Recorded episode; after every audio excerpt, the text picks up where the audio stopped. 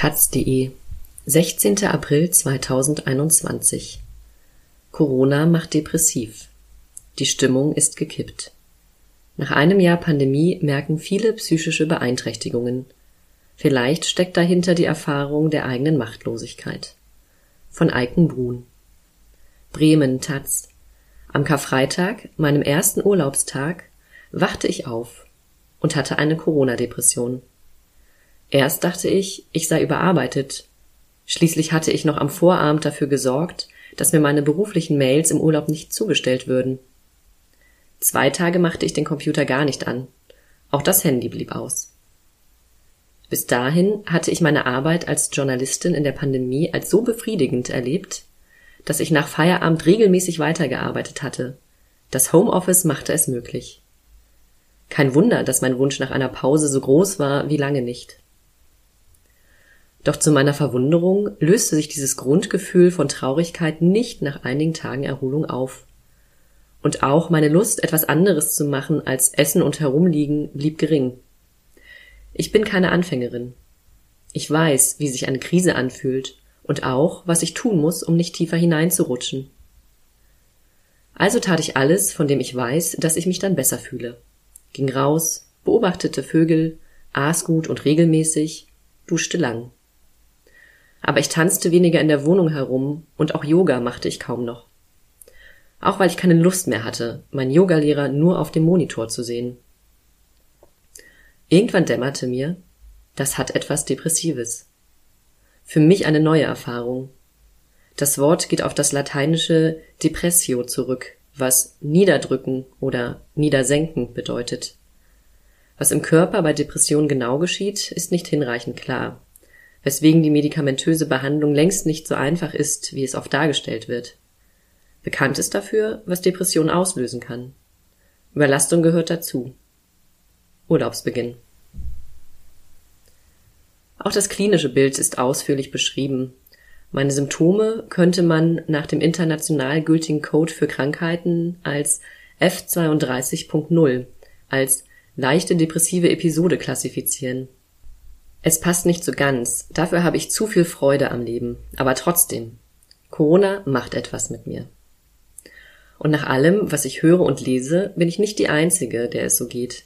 Ein paar Freundinnen und Bekannte hatten schon vor Monaten von Müdigkeit und Erschöpfung erzählt. In den letzten Wochen hatte ich den Eindruck, diese Berichte häuften sich. Auch die Meldungen von Psychotherapeutinnenkammern und Kassen bestätigen den Eindruck. Der Bedarf an Psychotherapie, unter anderem wegen höhergradigen und damit behandlungsbedürftigen Depressionen, ist danach stetig gestiegen. Ende März teilte die Stiftung Deutsche Depressionshilfe mit, selbst für die Allgemeinbevölkerung ohne psychische Erkrankung sei die Situation aktuell deutlich belastender als im ersten Lockdown. Und jetzt war es mir auch passiert. Aber warum? Was ist gekippt und wann? Klar, witzig fand ich das letzte Jahr auch nicht. Mein jüngster Neffe ist im Januar ein Jahr alt geworden. Ich kenne ihn nicht. Meine drei Geschwister und ihre Familien hatte ich Weihnachten 2019 das letzte Mal gesehen. Als mich eine meiner Schwestern Ostern besuchte, haben wir uns nicht umarmt, obwohl mir die körperlichen Kontakte sehr fehlen. Ich treffe zwar draußen regelmäßig Freundinnen, aber nur die, die in Bremen leben, und die seltener, als es möglich wäre. Es ist, als ob wir uns in sehr kleine Blasen zurückgezogen hätten und nicht wissen, wie wir wieder hinauskommen. Das tut weh. Als ich mit einer Handvoll Freundinnen im Januar meinen Geburtstag im Freien feiern wollte und alle bis auf eine wegen Corona absagten, war ich so enttäuscht, dass mir heute noch die Tränen kommen, wenn ich daran denke. Aber vieles von dem, was gerade nicht möglich ist oder schlicht hirnrissig wäre, vermisse ich so gar nicht. Shoppingtouren, Flugreisen. Kulturangebote habe ich auch vor Corona in einem überschaubaren Maß genutzt. Und dass ich nicht in vollen Restaurants auf teures Essen warten muss, so what? Auch der Wechsel ins Homeoffice hat nicht nur Nachteile. Es riecht dort besser als in der Redaktion. Die Umgebung ist schöner. Und die Laune kann ich mir zu Hause nur selbst vermiesen. Ich hätte noch nicht mal auf hohem Niveau jammern können. Worüber denn? Immerhin kann ich Urlaub machen. Anders als etwa viele PolitikerInnen oder Pflegekräfte und Ärztinnen, die seit einem Jahr in Dauerbereitschaft sind. In meinem Freundeskreis und in der Familie sind alle gesund geblieben. Niemand hat den Job verloren. Diejenigen mit hohem Risiko für schwere Krankheitsverläufe sind geimpft. Und weil in Bremen Grundschulen und Kindertagesstätten fast durchgängig geöffnet waren, ist uns der Homeschooling-Stress weitgehend erspart geblieben. Die Kinder konnten die meisten ihrer Freundinnen treffen, weil sie ohnehin mit ihnen den halben Tag in engen Räumen verbringen. Als Journalistin kritisiere ich, dass in Bremen so wenig für den Schutz von Kindern und Erwachsenen in Kita und Schule getan wurde und bis heute die Grundschulklassen in voller Gruppenstärke unterrichtet werden.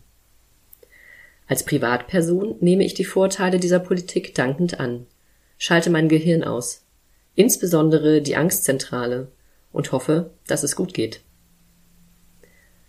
Diese Strategie, mich nicht lange mit dem zu beschäftigen, was mich niederdrücken könnte, ging lange auf. Dazu musste ich mir die Situation nicht einmal schönreden.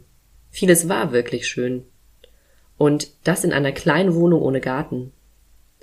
Wir entzündeten mitten im Winter Lagerfeuer und ich bekam so viel von meinen Kindern mit wie lange nicht.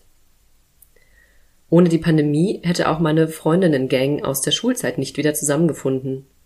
Zunächst nur online aber das ist immer noch mehr Kontakt als in den letzten zehn Jahren. Und schließlich hatte ich meine Arbeit. Noch nie habe ich sie als so sinnhaft erlebt wie in dieser Krise. Sogar ganz offiziell war mir im vergangenen Frühjahr meine Systemrelevanz bescheinigt worden. Als Journalistin bin ich so wichtig wie Erzieherinnen und Verkäuferinnen. Aber anders als diese stand ich eben nie an der Front, wie es der Weser-Kurier am 16. März 2020 in einem Editorial suggerierte. Unsere Mitarbeiter sind nervenstark. Die gefährlichste Situation für Bremer Lokaljournalistinnen waren die Senatspressekonferenzen in einem riesigen Saal im Rathaus. Ich konnte stets selbst entscheiden, wann ich mein Homeoffice verließ, um mit Maske und Abstand Leute zu treffen.